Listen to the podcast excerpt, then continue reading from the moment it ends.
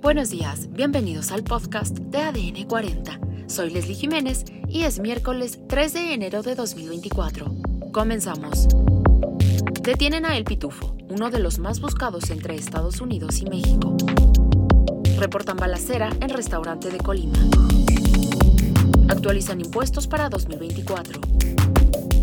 Terremoto en Japón deja más de 50 muertos asesinan a alto mando del grupo islamista Hamas. Pero antes, en nuestro tema principal, secuestran a un grupo de migrantes en Tamaulipas. Escuchemos toda la información en voz de nuestra compañera Rosy Pereda, reportera de Fuerza Informativa Azteca. Un grupo de migrantes fue interceptado por un comando que los obligó a descender del autobús que los transportaba desde Reynosa con destino a Matamoros. Fue la vocería de seguridad Tamaulipas quien lanzó la alerta. A la central de autobuses de Matamoros solo llegaron cinco pasajeros y con ellos las maletas de las víctimas. Fue muy, muy, muy visual, o sea, todo el mundo nos dimos cuenta por lo mismo que sucedió, ¿no? En los mismos migrantes que lo pudieron lograr, que lo pudieron transmitir. Fuerzas estatales y federales solo pudieron escoltar el autobús hasta la terminal. Para Francisco Gallardo de la diócesis de Matamoros, los secuestros de migrantes son una constante en esta frontera tamaulipeca. Ellos han referido que es en todas partes. Me refiero a si vienen de Monterrey para Reynosa, en Nuevo León, Tamaulipas, y también se refiere de Reynosa a Matamoros en los últimos días. Mujeres, niños, familias, jóvenes y pues han sido secuestrados.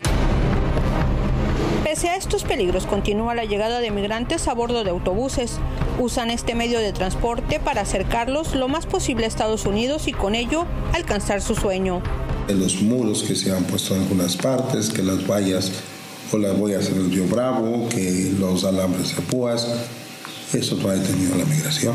Incluso el aumento de agentes de migración, tanto en Estados Unidos como en México, eso no nos detiene.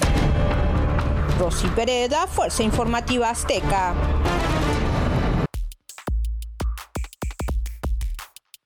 Más noticias.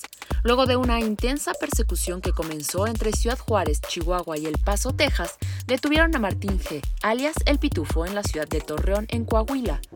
Martín G., de 36 años, era uno de los más buscados entre la frontera de México y Estados Unidos. Esto debido a su amplio historial delictivo y presunta participación en el delito de homicidio calificado. Además, este lunes, alrededor de la una de la tarde, se registró una balacera a la salida de un restaurante en la capital del estado de Colima. Tras el incidente, un hombre y una mujer perdieron la vida. Por otro lado, a pesar de no existir nuevos impuestos para este 2024, se actualizaron los impuestos ya existentes, como es el caso del Impuesto Especial sobre Producción y Servicios, IEPS. La cuota federal para la gasolina magna pasó de 5.92 pesos en 2023 a 6.17 pesos por litro en 2024 para la gasolina premium pasó de 5.27 pesos en 2023 a 6.24 pesos por litro este 2024. La actualización del IEPS también aplicará a refrescos y cigarros.